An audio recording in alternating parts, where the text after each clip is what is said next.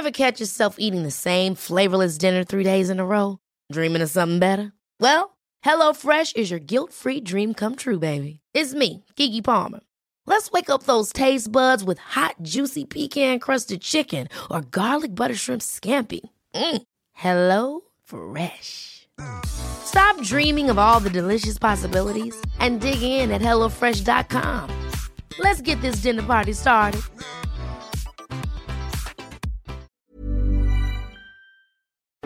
¿Qué tal? ¿Cómo le va? Buenas tardes. Estás a punto de escuchar Yo soy Javier Alatorre. las noticias con Javier Alatorre. La vamos a pasar muy bien. Comenzamos. Encontrarte me cambió la vida. Por eso con la vida te quiero pagar. Es que no sabes qué bonito es verte. Todos los días y encontrarme otra mitad. Encontrarte me cambió la vida.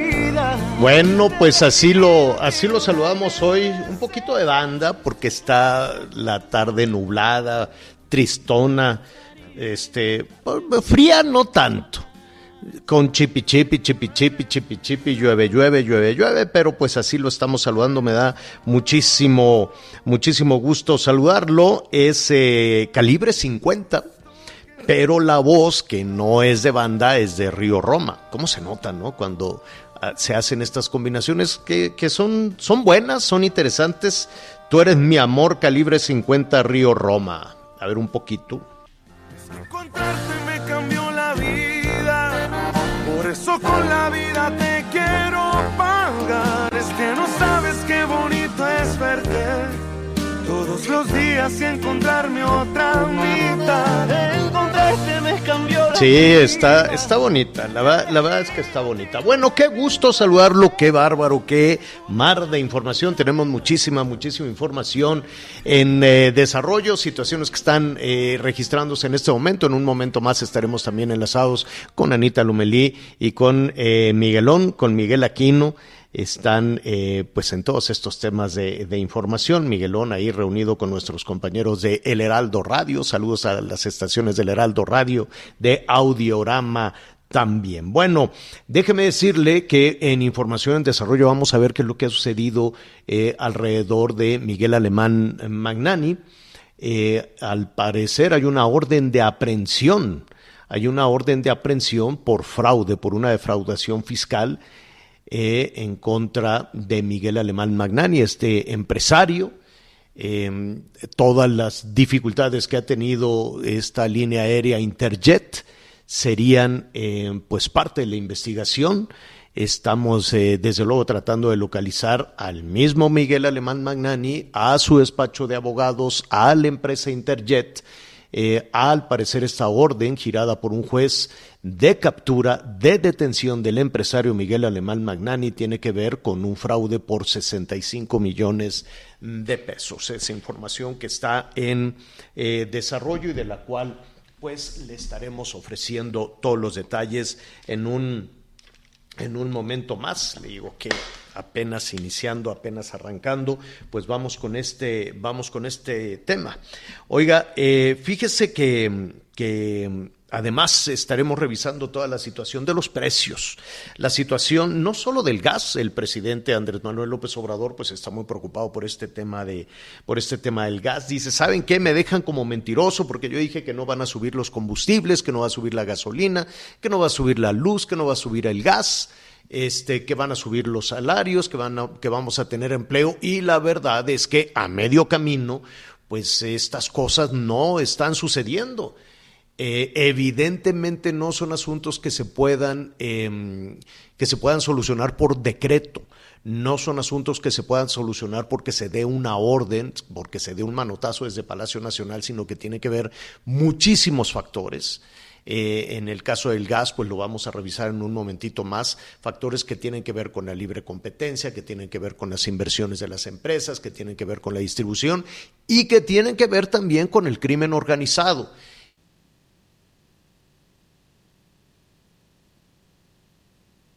este, y que quiere seguir provocando pues eh, situaciones y provocando eh, tener su propio negocio, ¿no? Porque aquí hemos hablado de que eh, hay empresas, hay pipas pirata que em, están distribuyendo em, eh, el gas por su parte en diferentes este, situaciones. Entonces, hay que ver las, em, hay que ver todos los, todos los factores. Estaba revisando también eh, lo que dicen en el INEGI y es muy interesante.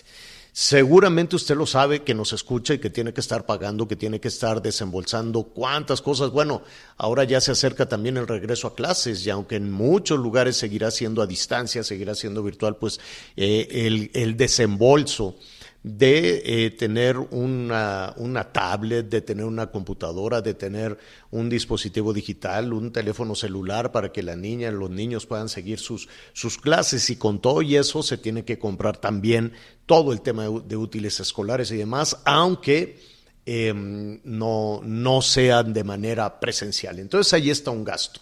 Pero en el gasto de todos los días, hoy estuvimos revisando los precios y déjeme compartir con usted cuáles son los precios que este momento, que en esta mañana son los, eh, los más caros, los que han registrado las mayores alzas de acuerdo a lo que en el Índice Nacional de Precios al Consumidor eh, da a conocer esta mañana eh, Julio Santaella. Mire, lo más caro, por cierto, aquellos que se quieran ir de vacaciones, lo más caro en este momento, el que, lo que se ha incrementado más, casi 52% se han disparado los boletos de avión.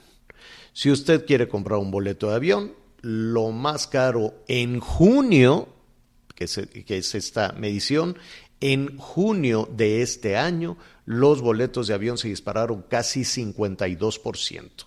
El gas en este mes 31% más caro. Y en otras zonas puede ser un poquito más.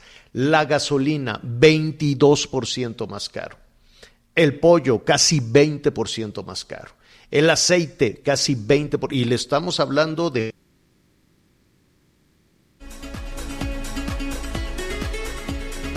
Limón 17% más caro. La carne de cerdo 17% más caro. Entonces, pues imagínese, así no hay bolsillo que alcance, todo eso lo vamos a revisar en un momento más. Dice el presidente, oigan, me están dejando como un mentiroso. Y ahí viene entonces la complicación. Eh, estaba revisando también al vocero del presidente, pues él dice que unas cuantas empresas lo dice en sus redes sociales Jesús Ramírez, y aquí le enviamos un saludo a Jesús Ramírez, el vocero del gobierno federal. Él dice, debido a que unas cuantas empresas están controlando el mercado del gas, y además estas empresas, dijo, se ponen de acuerdo. Se ponen de acuerdo para subir el costo a los consumidores y tener una ganancia para ellos. Lo que está diciendo el gobierno federal, eh, Pemex o el gas sigue costando lo mismo. Los que se llevan las ganancias son las empresas. Entonces él dice que eh, el, precio eh, cuesta pues 20, 21 pesos por kilo, depende de la región, evidentemente, y dice, mire usted hace un comparativo en este año, en este mes, 21 pesos por kilo de gas, el precio en Pemex es de 10 pesos con 98 centavos. Entonces, pues ahí hay una diferencia considerable. Vamos a ver de qué se trata y por eso es que el, eh, gobierno federal dice que van a iniciar con la Ciudad de México ya en octubre con la distribución de, de, gas, con la distribución de gas sobre todo en las colonias populares. Algo que se ve como una muy buena intención, desde luego, pero de la buena intención a los hechos hay un tramo muy complicado. Desde luego que todos quisiéramos pagar el gas, no solo el gas, quisiéramos pagar todos esos productos que le estaba comentando que fueran muchísimo más baratos, ¿no? No solo el gas, la gasolina, el gas, eh, la gente que se quiere ir de vacaciones, imagínense los boletos de avión. Ya está con nosotros Miguel Aquino, ¿cómo estás Miguelón? Los boletos de avión con un disparo en este mes de 52%. 52%. Así es, ¿cómo estás Javier? Me da mucho gusto saludarte, saludos a todos nuestros amigos a lo largo y ancho del país, gracias, gracias por estar con nosotros. Sí, sin duda, ¿eh? eh fíjate que yo incluso eh, hace unos días que estuve en la Ciudad de México, que bueno, pues ahora con esta dinámica entre el sureste y la capital del país, en efecto, el boleto de avión, yo incluso estaba sorprendido, le, le comentaba a mi esposa, creo que estoy haciendo mala operación, porque bueno, pues como he estado viajando habitualmente en este último año, pues empiezas a acostumbrarte y, te das cuenta cuál es el valor del costo del boleto, ¿no? Y ya incluso haces tus cuentas. A mí prácticamente se me fue casi al doble, Javier. Y ahora con eso de que te cobran si quieres seleccionar asientos, si quieres subir al último, si quieres subir al final y tantas cosas que te van que te van este, colocando, prácticamente yo pagué entre el 80 y 90% más. Atención, de lo que pagué apenas en el mes de junio. Hace no menos de un mes que también este, había estado en la Ciudad de México haciendo el comparativo, por supuesto que se, va, se nos fue casi al doble. ¿Y qué te digo de la energía eléctrica en la zona del sureste del país? Yo nunca he entendido cómo en uno de, cómo en un lugar como la, la zona donde hace más calor, evidentemente en donde se consume mayor eh, pues mayor eh, mayor consumo de energía pues es en donde las tarifas son más caras señor no tengo no entiendo esa lógica en donde consumes más cóbrales más. Así es así es. Pues bueno em, es es eh, entiendo la buena intención. Sí por supuesto por supuesto que se entiende qué es lo que está qué es lo que está sucediendo y por supuesto que hay que conocer de fondo lo que la propuesta del presidente Andrés Manuel López Obrador esta propuesta en de, gas bienestar ya hay reacciones ya hay reacciones, sobre todo entre los especialistas. Hasta ahorita lo que sí nos sorprende, y, y, se lo platicamos amigos, eh, hemos estado solicitando las entrevistas y sobre todo, bueno, el punto de vista con algunas empresas gaseras con la Asociación de Gas, donde tienen ahí agrupadas a varias asociaciones, y hasta el momento nadie ha querido hablar, nadie ha querido dar su postura, y bueno, no se trata de responderle al presidente Andrés Manuel López Obrador, sino simple y sencillamente entender su postura sobre el porqué del incremento, que al final ese es el asunto, el medio del asunto es ese, por qué se están dando estos eh, estos incrementos, yo no sé si indiscriminados, pero pues sí incrementos que están afectando el bolsillo del consumidor. Eh, esperemos que muy pronto, bueno, pues den ya una postura, den una reacción y de qué se trata. Y por supuesto que hay muchas preguntas en este momento, muchas preguntas en el sentido de que sí, es una propuesta con buenas intenciones. La pregunta es cómo se le va a hacer, Javier. Sí, y yo, yo veo evidentemente lo más este, complicado es la cadena de distribución. Cómo vas a ir casa por casa, cómo vas a recorrer este, los, eh, las zonas eh, más pobres. De, quieren iniciar en octubre, de acuerdo a lo que se anunció hoy, se quiere iniciar en octubre en la Ciudad de México, en las zonas de, mayores eh, carencias en, en la Ciudad de México. Eh, pero hay varios factores eh, para que esto suceda. Uno, que el gas lo traemos de Texas. ¿No? Casi todo el, eh, el, gas LP se importa, el 80%, entonces dependemos también de los precios internacionales. El 80% del gas que se consume en el país no es nuestro, lo tenemos que comprar allá en los Estados Unidos. Pemex sí aporta, Pemex aporta el 15%, a menos de que esta empresa gasera, Gas Bienestar, este, eh, se, surta únicamente con el 15% de Pemex. Puede ser, ¿no? Puede, ser. Entonces, 15% eh, o 20, hágase de cuenta, 20 Pemex, 80 eh, Texas, ¿no? 80 de allá de los Estados Unidos. Después de eso, viene todo un proceso de distribución. Hay que necesitas tecnología, necesitas capacitación, no cualquier persona puede manejar una pipa, necesitas distribuir también el gas a diferentes partes, eh, a diferentes partes de, del país. Y eso, este, pues mira, Miguel, lo, lo yo, yo sé que, por ejemplo, el Banco de Bienestar ha tenido también una complicación. Llevar el dinero en efectivo a diferentes partes ha tenido también en su logística unas complicaciones verdaderamente serias. Este, y en el caso más reciente, es la distribución de las medicinas Sí, por supuesto. Además de que se ha estado complicando en la logística. Poner la eh, mucha... diferencia. Sí. Perdón. No, No, me, comentabas, Miguel. Este, No, eh, sí, ponemos en la misma canasta, por ejemplo, a las farmacéuticas, a los laboratorios que producen las medicinas y a las empresas distribuidoras. Y este, los farmacéuticos, aquellos que generan las medicinas aquí en México, dicen, oigan, este, yo soy proveedor de medicinas para México, para Estados Unidos, para Sudamérica, para varios países. Yo no soy el distribuidor. Distribuir las medicinas es una tarea que requiere una logística complicadísima. Y me quiero imaginar cómo será la distribución del gas.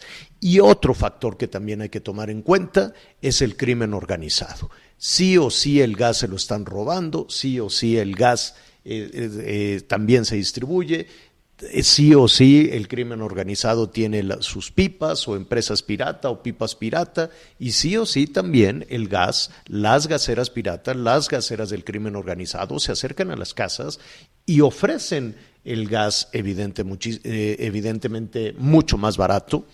Eh, en fin, el tema es muy complicado lo estaremos revisando en un, en un momentito, en un momentito más.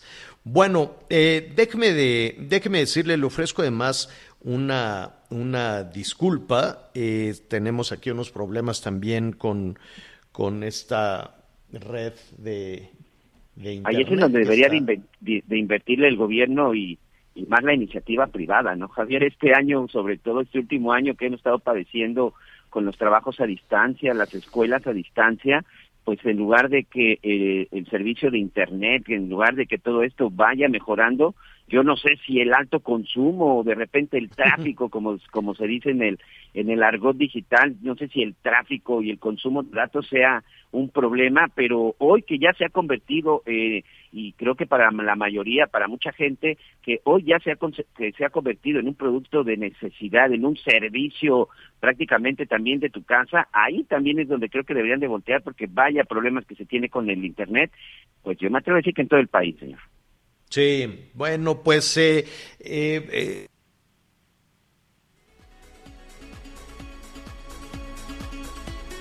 Sí, hoy definitivamente tenemos ahí... sí, señor.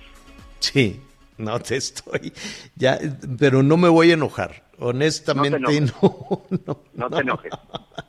Es- No me voy a enojar porque además es día del árbol, entonces este abrácese hoy de un árbol, bueno, lo que no esté muy que no esté muy mojado, que no esté muy empapado, hoy es el Día Internacional de del árbol, hay proyectos también, hay programas que tienen que ver con eso, ¿no? Le dan eh, pues un dinero a las personas ahí que cuidan que cuidan árboles este frutales y maderables y todo eso también ha tenido, no se crea, también ha tenido sus temas de corrupción y hay hay que estar revisando este eh, muchísimas muchísimos eh, muchísimos temas en ese sentido. Bueno, le estaba platicando de eh, Miguel Alemán, le estábamos platicando también de esta orden de aprehensión, este que eh, al parecer han, eh, ha girado eh, un juez en contra de el empresario Miguel Alemán Magnani Miguel por un tema de defraudación eh, fiscal. Así es, ¿no? Sí, es este es lo que se está lo que está surgiendo en este momento que esta orden de aprehensión o supuesta orden de aprehensión Javier sería por una defraudación fiscal de un poco más de 60 millones 60 millones Sí, de pesos. sesen- Es el- 65 millones de pesos, ¿no? Sí, que además también eh, recordar que tiene otras denuncias y tiene otras acusaciones por este asunto de, de Interjet. Recordemos que finalmente el grupo alemán pues declaró la quiebra de esta empresa y donde también pues han surgido pues muchas denuncias. Pero bueno, estamos en espera de poder contactar precisamente a la gente del grupo eh, del grupo alemán, a los abogados, para que nos den más información. Lo que sí, pues evidentemente es una situación ahí medio extraña, es de que, bueno, pues antes en las redes, en algunos medios, pues se a conocer un orden de aprehensión. Ahí de repente es en donde uno no entiende que, Sí. la, que las leyes hay que manejan de irse, forma hay que irse ¿no? con mucho Sí. cuidado en ese, cuidado. hay que irse con mucho cuidado en ese, en ese sentido, ¿no? Y desde luego por eso estamos eh, tratando de hablar con eh, eh, la oficina del empresario eh, para eh, conocer o por lo menos con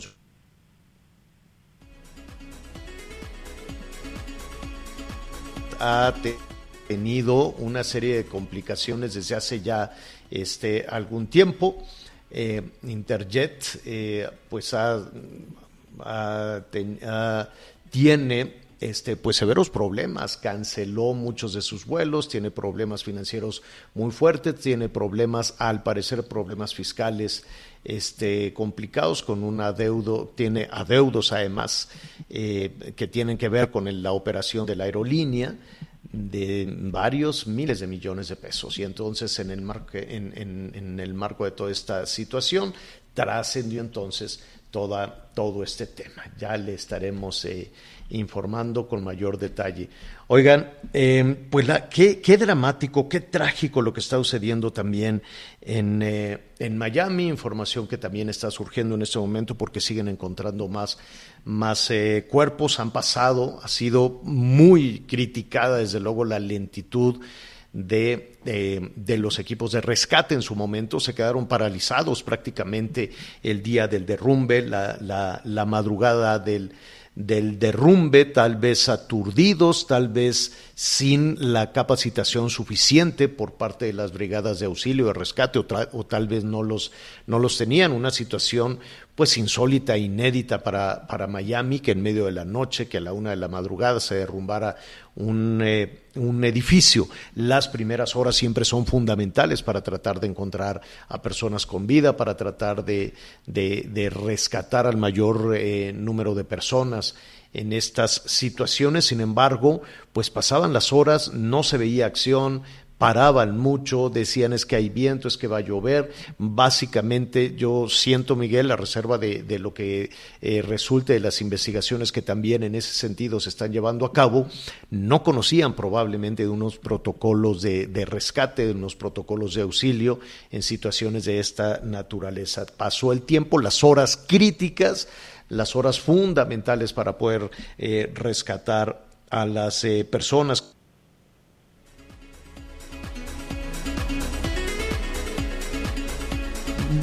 Muchas horas después, muchas horas después se supo que efectivamente se les reportaba como desaparecidos de entre, entre los escombros y ahora pues ya se sabe que son 60 o por lo menos los cuerpos que se han rescatado con 10 aproximadamente que con seis cuerpos más que han rescatado, que están rescatando en este momento, pues ya llega a 60. Qué tragedia, 60 el número de muertos y todavía se estima que hay aproximadamente 60 o poco más de 60 personas que siguen ahí atrapadas sin, eh, sin tener una, una situación definida en ese sentido.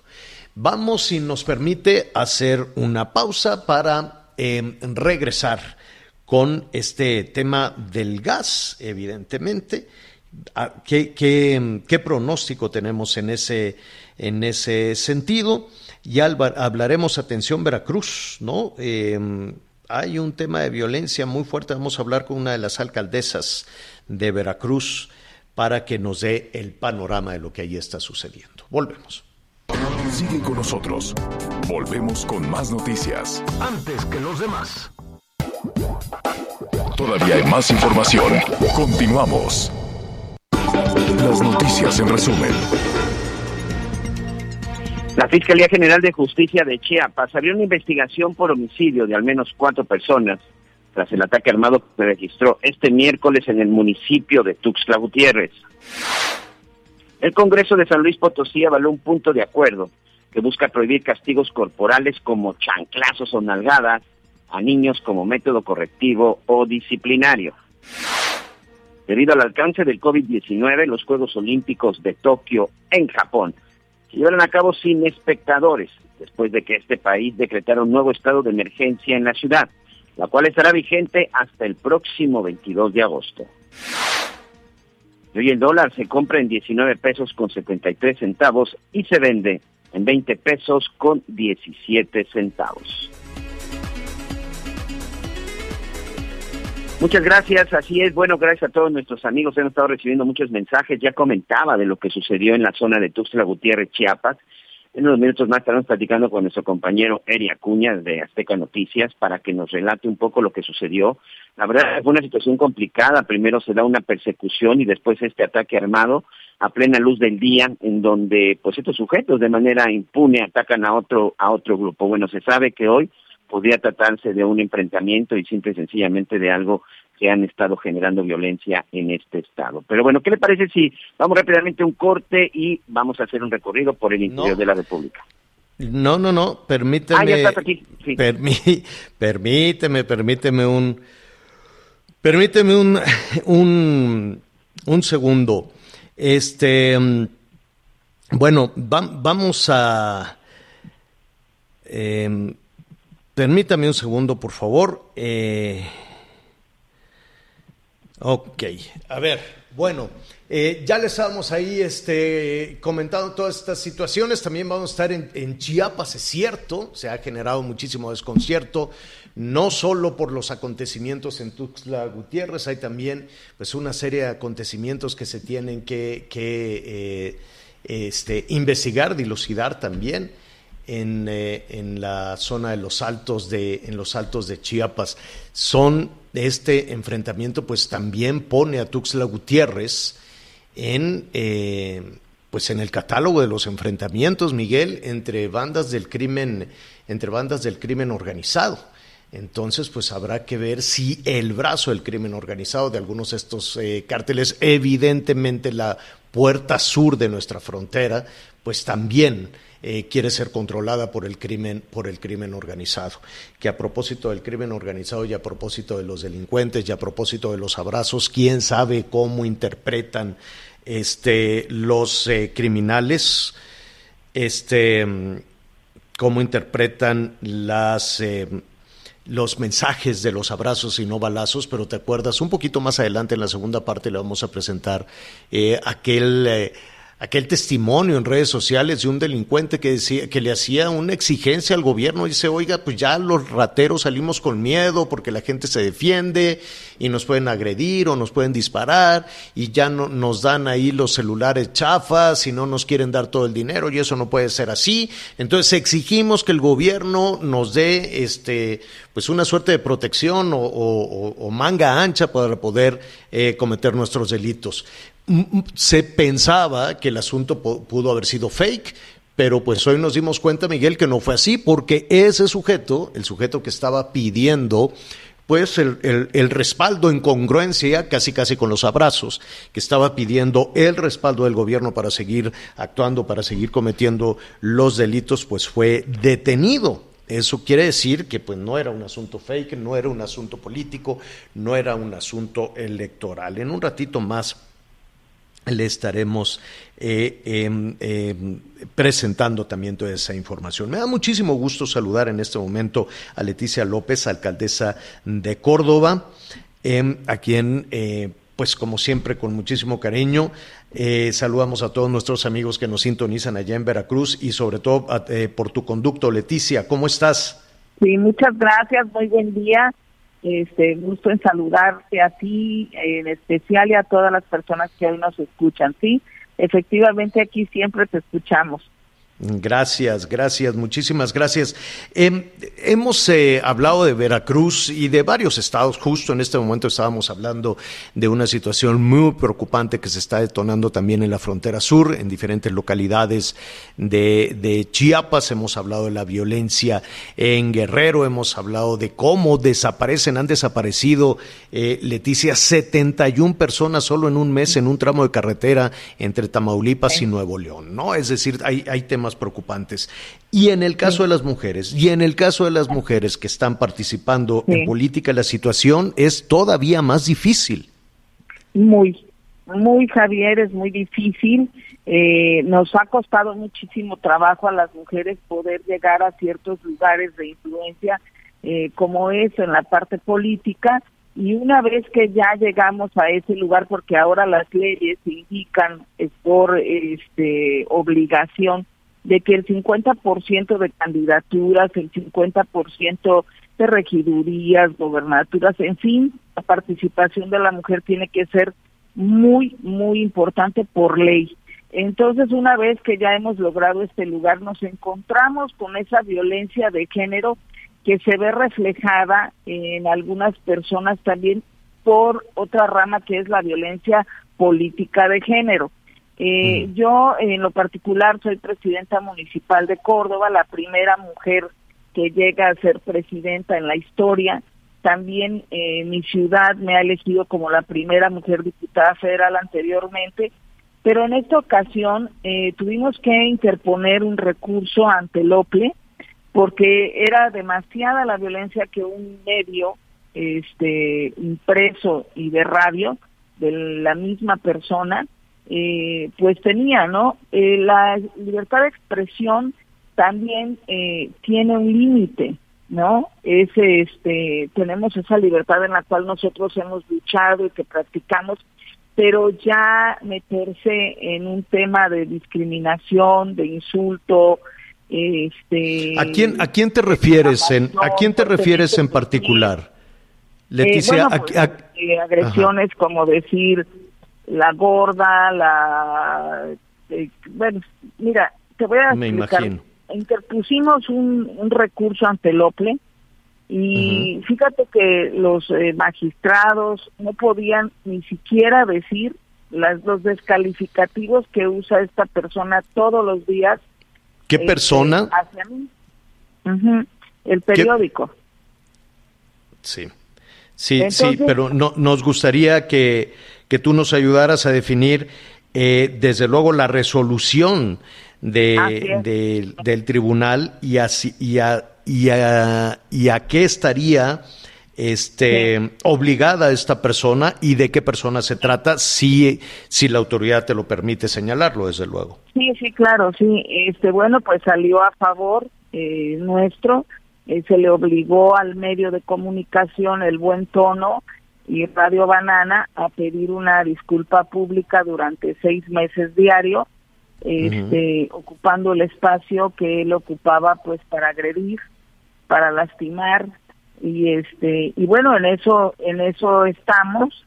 Eh, él no quería cumplir algunas cosas porque además los obligan a tener pues una terapia también, eh, unos cursos que el Instituto de la Mujer a nivel nacional también pues ha este impuesto como protocolo para que Mm. sepan tratar a las mujeres.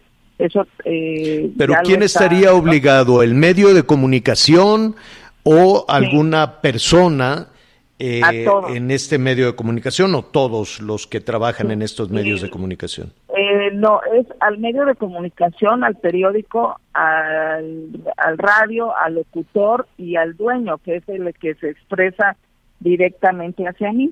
Eh, ¿Quién es el dueño? Eh, José Abella García. Ah, José Abella García. y la Y sentencia sale, ah, de, la sentencia del tribunal eh, sale hacia él o hacia el medio de comunicación. Hacia los tres, porque todos han participado. Ah. Eh, la, la magistrada y los y el magi- los magistrados de la sala regional de Jalapa del Poder Electoral del Poder Judicial Federal confirmaron que José Abella, Radio Banana y El Buen Tono desde el 2019 han cometido violencia política en razón de género. El Pleno de la Sala, fíjate que ratificó la sentencia emitida por el Tribunal Electoral eh, de Veracruz en contra de esta persona. Entonces, bueno, pues... eh, ¿Y, y tú viste en eso alguna competencia electoral, alguna injerencia de un partido político o algún no, otro interés? No, no, no, nada, nada, nada de ambos. Eh, realmente eh, fue por mi género, fue por mi tema. Yo desde la Cámara de Diputados eh, estuve de presidenta de Comisión de Lucha contra la Trata y fui secretaria de la Comisión de Igualdad de Género, entonces soy muy peleadora de las causas sobre la violencia. Entonces, este eh, ha sido demasiado la, la magistrada no pudo ni enumerar los 95 calificativos diferentes que él eh, usa hacia mi persona. Soy una persona de sobrepeso y marrana, gorda, este, tonta. Válgame. O sea, Eh, pues eso no cabe ni siquiera un, un, señalamiento, un insulto, una agresión de esa naturaleza, ni a una alcaldesa, ni a una funcionaria, ni a cualquier mujer. A ninguna mujer. Dice que las mujeres eh, cuenta ahí dentro de todos los de todos los comentarios que él hace que las mujeres que usan minifalda expiden un olor este como los animales para que como perras para que quién dijo eso o sea así de ese tipo de de, comentarios, comentarios este a las mujeres que tienen preferencias diferentes les dice que que no son ni mujeres que no sé cómo nacieron así. Pues mira, esto puede ser, esto puede ser un antecedente, Leticia. Estamos platicando con Leticia López eh, Landero, la alcaldesa, Landeros, perdón, la alcaldesa de Córdoba, de Córdoba de Veracruz. Esto puede ser un antecedente muy interesante porque en muchas ocasiones los municipios, los casi 2.500 municipios, 2.485 municipios que tenemos en el país, quedan muy lejos de los tribunales, ¿no? Eh, el, el que este tipo de cosas se denuncian. Bueno. puertas adentro, que en muchas ocasiones se queda puertas adentro de los municipios. Entonces, es un antecedente muy interesante este para que las mujeres en el resto del país, en los retos del municipio, funcionarias o no, puedan avanzar en eh, temas que son también de violencia, que son también de violencia de género. Para todas que nos amparan por favor, eh, aprovechando, y para eso es esta, esta llamada, invitar a todas las mujeres funcionarias, regidoras, síndicas, secretarias, todas las personas que también trabajan en gobierno, que sepan que hay leyes que hoy nos amparan y que obligan a los señores también a pedir disculpas públicas y si tienen que pagar multa, pues también este, que no se queden calladas, hoy más que nunca porque la ley eh, está que el 50% de mujeres eh, ocupen regidurías, este, diputaciones y hoy viene una nueva generación que acabamos de pasar elecciones que van a entrar, que sepan estas mujeres que hay leyes que las amparan este, y las protegen. Pues, pues Leticia, te agradecemos. Y mira, yo me, me quedaría además con muchas otras cosas que que, hay que repasar y si nos permites en una siguiente conversación lo haremos porque estás por concluir ya tu, tu, tu, administración, pero tal vez un legado muy importante es esto, ¿no? Sembrar en, en, eh, en el pensamiento de las mujeres, no solo en Córdoba, sino en, los municipios de Veracruz y de todo el país, que las cosas pueden y deben ser diferentes, ¿no? Sí, Entonces, claro que sí, tiene que haber equidad en todo, este eh, creo que muchos han luchado porque se les respete, eh, porque se les dé su lugar y creo que nosotras también es el momento que también levantemos la voz ahora que trabajamos en la política muchas, de poder levantar la voz y no de estar eh, eh bueno, dependiendo de todas estas groserías. Paralizados, ¿no? El miedo, el miedo paraliza y, y, los insultos y la violencia se va, va, siempre va creciendo y creciendo y, y puede llegar a situaciones muy tristes y muy, muy penosas. Te agradecemos muchísimo, Leticia. gracias. Muchas gracias. Te agradecemos muchísimo y esperamos tener otra oportunidad para seguir conversando. Encantada de la vida, claro que sí, que Dios los bendiga mucho y cuídense porque todavía estamos en pandemia. Ah, exactamente. No hay que bajar la guardia. Gracias, Leticia. Gracias. Hasta luego. Hasta luego. Saludamos a nuestros amigos que nos sintonizan a través de la bestia grupera 96.1 FM allá en Veracruz, en Córdoba. Hacemos una pausa, volvemos. Sigue con nosotros. Volvemos con más noticias. Antes que los demás.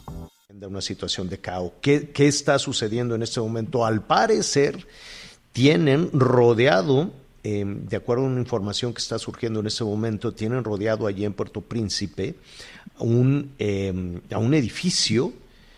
Este, las Fuerzas Armadas tienen rodeado un edificio esperando que se rindan otros de los eh, posibles eh, autores del crimen, del asesinato, de este magnicidio, el asesinato del presidente Moise allá en Haití si en, la segunda parte lo voy a platicar un poquito más de quién, qué había, todo esto que había alrededor del presidente Moise, porque tenía enemistades en muchísimas partes, una oposición tremenda al interior de, Haití. Bueno, estaba enemistado incluso con Venezuela, o sea, hay muchas eh, situaciones ahí alrededor. Se mantuvo en el poder, suspendió las elecciones, pidió una prórroga, dijo, pues yo me voy a quedar aquí eh, más en lo que se organizan las elecciones, puede decir que por la pandemia, por lo que usted quiera, alrededor de, toda esta situación. Pero la alta tensión es alrededor de un edificio, en este momento, rodeados por la policía, pidiéndoles que se rindan. Le vamos a estar informando. Vamos a Tuxtla Gutiérrez, qué jornadas tan duras, qué jornadas tan eh, violentas lo que se está viviendo en, eh, en, en, Chiapas, lo que, lo, lo, que ha sucedido en Tuxtla Gutiérrez, eh, lo que ha sucedido en San Cristóbal Las Casas, bueno, por allá en la zona de los Altos de Chiapas, e incluso, este, pues hay que retomar también Tapachula, una masacre, una familia, una situación verdaderamente macabra. Eria Cuña, nuestro compañero periodista, corresponsal allá en, eh, en, Chiapas, nos acompaña esta tarde. ¿Cómo estás, Eri? Javier, ¿qué tal? Muy buenas tardes. Efectivamente, pues esto no ocurre muy frecuentemente en Tuxtla Gutiérrez, pero bueno, esto de lo que nos comentabas ocurrió ayer alrededor de las cuatro de la tarde en la zona periférica poniente de la ciudad, cuando un grupo de agresores, llegó a bordo de dos o tres unidades, es lo que se está investigando, y atacó a otro grupo que iba saliendo de un restaurante, y en esto en el fraccionamiento La Gloria, aquí de la capital chiapaneca, y bueno, fue una balacera tremenda, se prolongó durante varios minutos, incluso algunas explosiones, nos imaginamos granadas que pudieron haberse usado durante este ataque porque finalmente también los eh, las personas que fallecieron que hasta el momento se tienen eh, conocimiento son cuatro eh, pues ellas iban también portaban armas de alto poder como se pudieron apreciar en las imágenes que se ven por del momento pues ocurrieron los hechos y bueno, dentro de lo que sí llama la atención, Javier, y esto es importante, es que se manejaron muchas versiones alrededor de todo esto. Y bueno, algo que llamó la atención es de que se habría eh, eh, pues acribillado ahí a una persona que eh, es hijo de una de Gilberto Rivera, quien fue en su momento identificado por la DEA como jefe plaza aquí en Chiapas del cártel de Sinaloa y bueno, o al parecer este este señor, bueno, tenía un hijo, mm. está confirmado, vivía aquí en Tuxtla Gutiérrez y él sería esto, una de esto, perdón que, que, te interrumpa en tu crónica y en la descripción de lo, de lo que ha sucedido, pero ¿esto qué significa? Que también Tuxtla Gutiérrez se está convirtiendo en una plaza que se está disputando el crimen organizado, el control de Tuxtla Gutiérrez. Javier, eh, es una pregunta eh, realmente que le has, eh, le has pegado al clavo porque es lo que nos preguntamos todos qué pasa en un estado como Chiapas, por donde obviamente cruzan migrantes, cruzan muchas cosas. Armas, droga, ah, coches robados, tráfico de personas, tráfico de menores, es decir, la frontera sur de nuestro país. No, no, no, no, no, no quiero yo decir Chiapas o estigmatizar Chiapas Sí, Javier, eh, lo que eh, ocurre es que, bueno, de acuerdo a mapas que se han dado a conocer del crimen eh, y de las bandas de narcotráfico, bueno, pues Chiapas está, tiene, aquí tienen presencia muchas bandas y bueno, pues siempre se ha mantenido con relativa calma la violencia aquí en relación con las bandas de dedicadas a este tráfico de nervantes y pues esta ocasión, por eso es que llama mucho la atención que en una ciudad como Tuxtla Gutiérrez, que donde las autoridades presumen que es una de las cinco que tienen eh, menor índice de violencia este, relevante, ocurran hechos como estos, pero sí, e incluso se ve reflejado en las calles porque eh, sabemos que por desgracia en, en ciudades del norte pues esto ocurre con más frecuencia, pero aquí no estamos acostumbrados y bueno, se, se siente en las calles la tranquilidad, no hay muchos coches, no hay mucha gente, que así impactó en el ánimo social esta situación del enfrentamiento porque bueno, ya sabes, salen a reducir las, los videos. ¿Y qué, ¿y qué hay de los explosivos que se encontraron en los altos?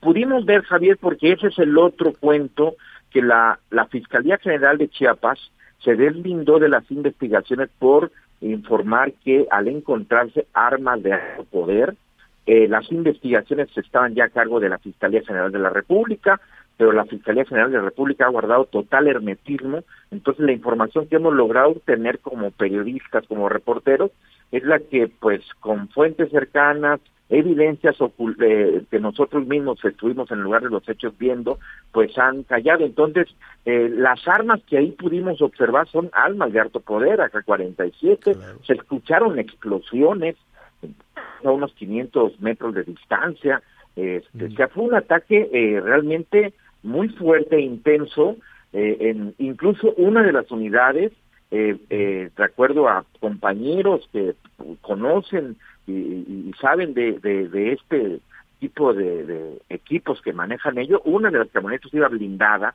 entonces habla del nivel de, presencia que tienen algunos cárteles aquí, pero lo que sí sorprende, y qué buena pregunta, y de que eh, pues aquí no ocurre esto en Tuxtla Gutiérrez, es la primera vez en muchos en muchos años, yo que recuerde tal vez hace 15 años. Y además un brazo tan largo, ¿no? De, desde Sinaloa hasta, hasta la frontera sur. Pero bueno, sabemos que eh, el crimen organizado, los, los nexos del crimen llegan a África, llegan a Asia, llegan a Europa y evidentemente salen. Nada más como anécdota, Javier, recuerda que, como anécdota, si me puedes, Javier, comentar que la primera vez que agarraron al Chapo, pues fue así, precisamente en la en la línea entre México y Guatemala, en, en esta frontera.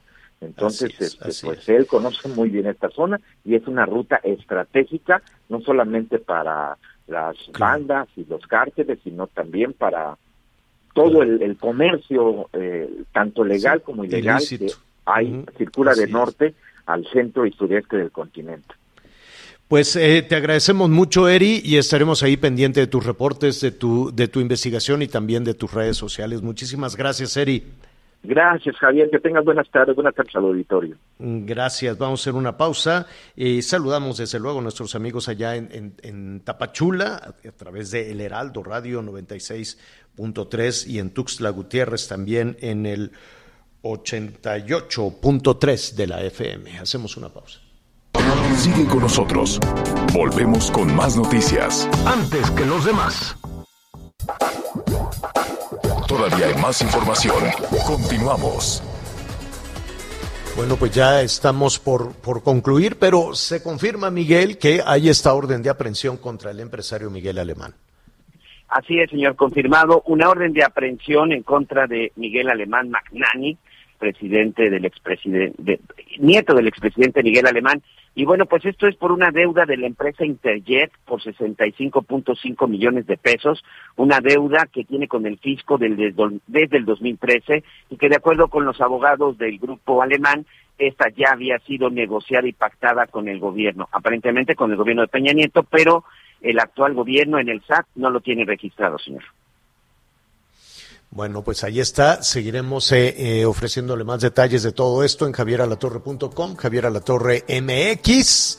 Vamos a ver cómo reaccionó pues uno de estos delincuentes que dicen, oiga, pues yo quiero abrazos del gobierno y además apoyo para poder cometer el robo, así no se puede, ya salimos con miedo de delinquir, dijo el muy descarado, pues bueno, ya fue detenido, al ratito le vamos a decir, eh, le, vamos a presentar esto. Muy bien, muchísimas gracias a eh, quienes nos acompañan en las estaciones de Audiorama y de El Heraldo Radio. Siga con nosotros, Javier Alatorre MX.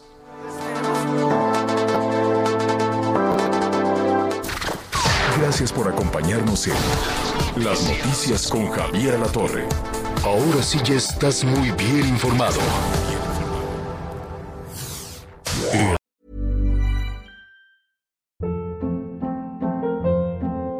Hold up. What was that? Boring. No flavor. That was as bad as those leftovers you ate all week. Kiki Palmer here, and it's time to say hello to something fresh and guilt-free. Hello Fresh. Jazz up dinner with pecan-crusted chicken or garlic butter shrimp scampi. Now that's music to my mouth. Hello Fresh. Let's get this dinner party started. Discover all the delicious possibilities at hellofresh.com.